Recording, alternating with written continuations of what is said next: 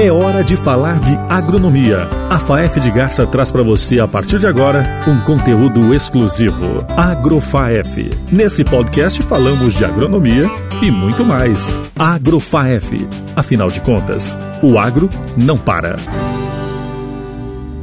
Oi, gente, estamos começando mais um AgroFaef, o podcast aqui da Faculdade FAEF de Garça, onde nós falamos de agronomia e muito mais. Nós temos muitas curiosidades nesse podcast, também muita informação e, é claro, presenças muito importantes aqui da FAEF de Garça e também da nossa agronomia. Hoje estamos recebendo mais uma vez o professor André Leite, ele que ministra produção vegetal 4 e também logística, planejamento, a colheita mecanizada, as suas disciplinas aqui na FAEF. Professor André Leite, seja mais uma vez bem-vindo aqui ao nosso AgroFaef. Muito obrigado, é uma satisfação aí falar com vocês, falar com os nossos ouvintes. Gravamos o primeiro sobre drones, quem não escutou ainda ficou um podcast muito bacana. Foi bem interessante o papo, hein? Bem interessante, um papo dinâmico, tecnologia nova surgindo aí no agro. E hoje também para falar sobre tecnologia de fertilizantes, sobre algumas tecnologias na parte de nutrição vegetal. Nessa questão do, do drone, da gente entrar no nosso assunto aqui, a gente estava falando em off, já tem gente já tripulando, mas como passageiro no drone, né? Quem sabe, né, futuramente não sejam as motos aéreas aí do, do nosso trânsito. A gente vai falar então hoje aqui de uma área muito importante também, já que a sua parte é a parte de tecnologia, né, aqui na FAEF, tecnologia de fertilizantes é muito importante hoje em dia, né? Por vários motivos. É, vários motivos. Essa parte de tecnologia eu gosto, né? Desde tecnologia voltada para nutrição vegetal, tecnologia voltada a equipamentos e ferramentas voltados à agricultura de precisão. Então, essa parte de tecnologia de novidades sempre me fascinou. Então, a minha pós-graduação eu foquei em tecnologia de fertilizantes, trabalhei com alguns fertilizantes nitrogenados. Uh, o nitrogênio é um macronutriente, um dos nutrientes exigidos em maiores quantidades pela maioria das culturas, e como um nutriente ele tem que ser absorvido para a planta completar o seu desenvolvimento e é trazer uma boa produção, né, uma boa produtividade. A base é o nitrogênio? É o nitrogênio, né? A gente vai falar aqui de tecnologia de fertilizantes. É, pode ser aplicado em qualquer fertilizante, mas eu vou aqui falar o porquê. É, o nitrogênio é o mais utilizado no estudo para diminuir as perdas, para aumentar a sua eficiência, né? Então vamos já entrar no assunto. É, o nitrogênio é um macronutriente, assim como fósforo, potássio, cálcio, magnésio e enxofre, mas por que o nitrogênio é, ele tem um foco grande nesse estudo de tecnologias embarcadas no fertilizante? Porque o nitrogênio ele é muito dinâmico no solo. O que, que significa isso? Ele se transforma em gás, ele é lixiviado. O que, que é lixiviado? Ele sai para fora da zona de absorção das raízes, pode atingir lençol freático na forma de nitrato, volatiliza na forma de amônia. No solo, ele pode se apresentar de várias formas, dependendo de pH, dependendo de micro-organismos. Então, o nitrogênio é muito dinâmico. Hoje ele está numa forma molecular, amanhã ele está em outra, diferente de outros nutrientes, como por exemplo enxofre, cálcio, que são um pouco mais estáveis. Então, como o nutriente nitrogênio apresenta uma alta dinamicidade no solo, a gente tem que tomar mais cuidado, porque ele vira ou mexe, ele está em formas que ele é perdido. Hum. Se ele é hum. perdido, a planta não absorve mais. Por exemplo, a gente aplica a ureia, que é um fertilizante nitrogenado mais comum, que são aqueles grânulos brancos. Sim. Ele é altamente solúvel. Você pega a ureia na mão, ela começa a se dissolver, vai, a gente fala, vai melecando a mão porque ela já está solubilizando na mão. Então aquele fertilizante ureia aplica-se no solo e já começa a solubilizar mas ela facilmente é perdido na forma de amônia, ou seja, o nitrogênio que está na ureia é, através da hidrólise da ureia que a gente fala. O que, que é hidrólise? É quebra pela água na presença ali de enzimas. Então esse nutriente ele vai ser perdido na forma de amônia, NH3, que é um gás. Então você aplicou nitrogênio na forma de ureia para a planta absorver. Mas aí rapidamente ele se transforma em amônia, é um gás, volatiliza, se perde pelo ar. Então, o que você aplicou não está mais no solo, então é uma perda. Precisa calcular bem, então. Precisa calcular bem, né? É, já entrando em manejo de, de nutrientes, a gente tem o 4Cs, que a gente fala que são quatro certos, que vem do inglês 4R, né? De four rights. Então, seria a fonte certa, na dose certa, no local correto e na época correta. Então tem que ter um manejo aí de, de nutrição é, mineral das plantas muito bem feito. Agora essa parte de fonte certa, de qual fonte utilizar, qual fertilizante aplicar ao solo, isso daí a gente pode é, mexer através de tecnologias, melhorar esse fertilizante. Então, o nitrogênio, já entrando nas tecnologias, a gente explicou porque ele é o mais estudado devido às perdas, né? Sim. Por exemplo, é, falando por cima aqui, você aplicou 100 quilos de nitrogênio no solo, se eu digo que 10 quilos de nitrogênio são perdidos por volatilização, a planta já vai ter 90. Então 10 você comprou, você aplicou, você gastou maquinário, gastou hora homem, aplicou e se perdeu por gás, por volatilização. Então sobrou 90. Desses 90 ainda tem outros tipos de perda, tem aquele que a raiz não vai conseguir absorver. Então tudo que é perda aí a gente tenta através de uma fonte ideal diminuir. Já entrando na parte das tecnologias embutidas nesses fertilizantes nitrogenados, a gente tem aqueles fertilizantes nitrogenados de liberação lenta, liberação controlada e os fertilizantes estabilizados. Então vou explicar brevemente aqui a diferença entre eles. Fertilizante nitrogenado de liberação lenta e liberação controlada, né? O próprio nome já diz, vai liberar de forma lenta, vai liberar de forma controlada. Quando a gente faz uma adubação, geralmente se aplica tudo que a planta precisa durante alguns meses. Sim. Você não vai entrar todo mês, toda semana aplicando. Então já aplica um acumulado para aquilo lá ir hidrolisando, solubilizando e a planta ir absorvendo aos poucos. Certo. Mas os fertilizantes convencionais, o que, que acontece? Aplica uma ureia, como eu disse, alta solubilidade ela já está prontamente disponível na primeira semana, talvez no primeiro, segundo dia. Mas é, aquilo, bem rápido, É bem rápido, mas aquilo era para ser disponibilizado durante um mês para a planta absorver.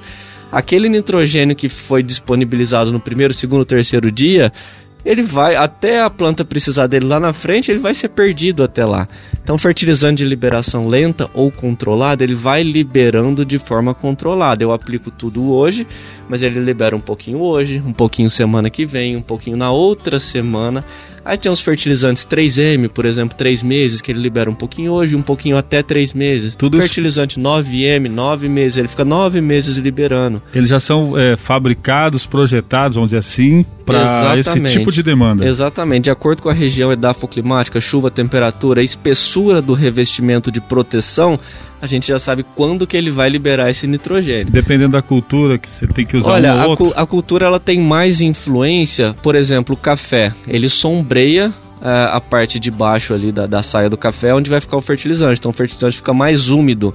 Então a cultura influencia mais na aumento da umidade, onde está o, o fertilizante, mas a cultura em si não tem tanta influência, mais as condições de clima, de solo cultura em si é mais para o faz sombreamento, libera mais matéria orgânica no solo, mas a cultura em si ela não afeta tanto a tecnologia do fertilizante. Certo. É mais condição de temperatura, de chuva, de microorganismos do solo, matéria orgânica do solo.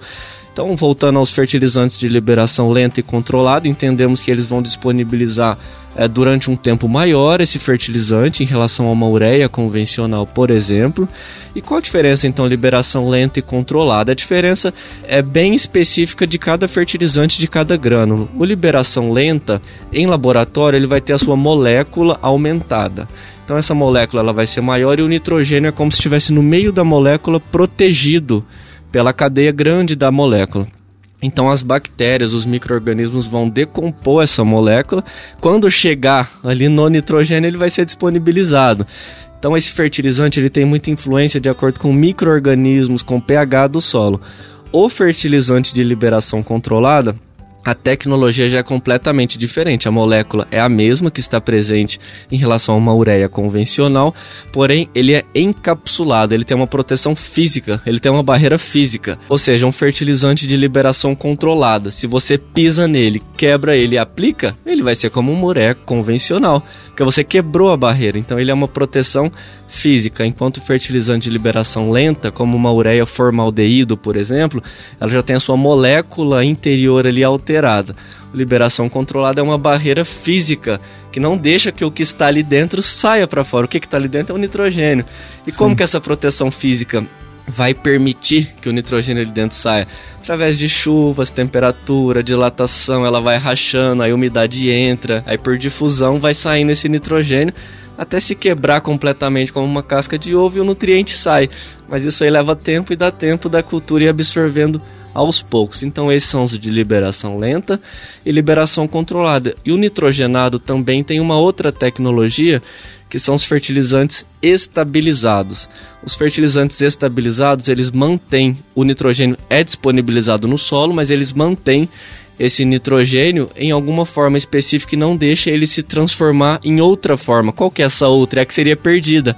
Mas como não deixa se transformar se não tem uma proteção física? Por exemplo, Algumas perdas é, são Sim. mediadas por micro-organismos. Então, se dentro desse grânulo coloca-se substâncias que não deixam esses micro-organismos trabalharem em cima desse nitrogênio e fazer ele ser perdido, os micro-organismos não vão trabalhar, não vão transformar o nitrogênio, ele continua na fórmula original. A fórmula original não é perdida. Qual que é a fórmula que é perdida? É aquela que é transformada por um microorganismo em outra forma. Se não tem um microorganismos trabalhando, ele não se transforma. Então, o estabilizado, ele chama estabilizado justamente porque o nitrogênio ele fica estável no solo sem se transformar, porque ele tem compostos que vão inibir os microorganismos que iriam transformar esse nitrogênio. Realmente é muita tecnologia envolvida nessa questão, né? É, então eu acabei explicando direto aqui as três principais tecnologias do nitrogênio, né? É, de uma forma não muito técnica, com o nome de micro-organismos, mas enfim, é o funcionamento. Então temos liberação lenta, liberação controlada e os estabilizados. E por que o nitrogênio? Por causa da dinamicidade. Existem também fertilizantes com tecnologia embarcada para o nutriente fósforo, né? Mas o fósforo é outro problema. Enquanto o nitrogênio é lixiviação, é volatilização, o fósforo ele tem uma alta adsorção, ou seja, ele fica vamos dizer assim, preso nos colóides do solo e a planta não consegue puxar, né? Dizendo bem vulgarmente, ele não, não consegue absorver tirar da absorção do colóide do solo. Então, o fósforo, se ele for liberado lentamente, alguns estudos mostram que a planta consegue absorver antes do solo capturar esse fósforo. Então, assim, os outros nutrientes também estão sendo estudados, mas o nitrogênio já tem uma tecnologia que é vendida, é comercializada e a gente sabe que dá bastante resultado. A gente pode dizer que esse seria o queridinho dos agrônomos, esse tipo de fertilizante? Esse tipo de fertilizante é para quem conhece, entende, produtores mais tecnificados, depois que adotam não não deixam mais de usar esses fertilizantes. Eles têm um custo um pouco mais elevado ou dependendo do fertilizante bastante elevado em relação a uma ureia convencional. Mas aí alguns estudos mostram também que o fertilizante convencional, por exemplo no café, em que você faz três adubação na época da chuva, um fertilizante de liberação lenta ou controlada faria uma única adubação e ela iria liberando nitrogênio, o fertilizante iria liberando nitrogênio como se fosse, entre aspas, as três aplicações de um fertilizante barato convencional. Quer dizer, você, ele tem um custo elevado, mas se você, no frigir dos ovos, como dizem... Exatamente. Ele... Quanto estaria economizando, né? Aplicação, aí tem maquinário, aí tem operador, tem compactação do solo, tem muita coisa envolvida. Será que não vale mais pagar um pouquinho mais caro e aplicar uma única vez? Sim, aí tem trabalhos se... que mostram que é eficaz aplicar uma única vez. Porque, na verdade, como a gente estava falando, se busca a eficiência. A eficiência. Eficiência, que é, é uma palavra importante aí é. quando a gente fala de agronomia. Exatamente. Acho que em outras áreas também, mas quando é fala a eficiência, de o que a gente tem que cultivo, focar é eficiência. Produção. Se você fala ele perdeu menos, mas a planta não absorveu, ele não está sendo eficiente a planta absorveu, mas foi perdido muito por volatilização, óxido nitroso, que são gases do efeito estufa, não está sendo eficiente. Então, eficiência é hum. esse equilíbrio, né? Esse é um ponto importante porque hoje se fala muito em sustentabilidade. Como que é o impacto desses fertilizantes com relação, por exemplo, você citou o efeito estufa, emissão de gases, camada de ozônio, tudo, tudo isso que a gente ouve há anos ser discutido. Exatamente. É, vamos, vamos falar mais do, do, do, nitrogênio, né? Que é o que tem essas tecnologias embarcadas é, que a gente mais conhece, que já são comercialmente utilizados. O nitrogênio ele tem a perda de nitrato, por exemplo. Esse nitrato ele pode atingir lençol freático, ele pode atingir rios e aqui no Brasil, basicamente mais a literatura traz, mas na prática é pouco comum, a lixiviação de nitrato e a contaminação de lençol freático a ponto de mudar a coloração de rio, mas em alguns países com chuva mais intensa isso pode acontecer com outras condições edafoclimáticas. Mas enfim, o nitrato ele é um produto que ele vem da aplicação de nitrogênio e ele é um contaminante. Então, eh, se a perda de nitrato for muito grande, pode diminuir a, a vida de micro-organismos, até de macro-organismos em rios, né, só freático e até no próprio solo. Né? Então a lixiviação de nitrato é um problema ambiental. Agora no Brasil, nessas condições nossas, principalmente aqui do Sudeste, a, a nossa maior preocupação com o nitrogênio é a perda por volatilização. Então temos a volatilização de amônia e temos a volatilização de óxido nitroso. É, o óxido nitroso é um componente muito mais prejudicial em relação ao CO2 para efeito estufa, esse tipo de coisa. Então, em questão de sustentabilidade, a gente tem essas preocupações com o nitrogênio. Então, principalmente óxido nitroso, por volatilização, que é uma evaporação pelo ar, e a lixiviação, que é aquele arraste para baixo do solo até atingir um lençol freático de nitrato. Então essa questão de sustentabilidade também encaixa muito bem em tecnologia de fertilizantes, porque você aumentando a eficiência, a planta é melhor nutrida e tem menos contaminação de gases, de efeito estufa e também de solo. Você falou lençol freático, a questão da água, né? A questão da água, né? Porque a lixiviação o que, que é? É o arraste do nutriente para fora da zona de absorção das raízes, né? Então ele vai se aprofundando no solo e conforme vai chovendo, esse nutriente ele vai se abaixando no perfil do solo. Se o lençol freático for raso, rapidamente ele atinge um lençol. Qual que é o problema tanto que a gente fala de lençol? Porque o lençol tem um arraste na horizontal ali da água em maior movimento, né? Então ela pode levar esse nitrogênio lixiviado, por exemplo, para um rio e aí o acúmulo disso vai contaminando e acaba mudando a coloração do rio porque vai ter um excesso de nitrogênio ali e tem que ter um equilíbrio, né? Tendo excesso de um só nutriente, de um só elemento, sempre é um desbalanço aí na vida micro e macrobiana. O ideal seria então que todos os produtores ou a maioria usasse esse tipo de fertilizante. Ou eu diria que fazer um manejo correto de fertilizantes, né? A gente fala de tecnologia, mas acaba sendo mais caras e tem culturas que respondem melhores a essas tecnologias e tem culturas que não respondem tão melhores, a uhum. ponto de às vezes não compensar.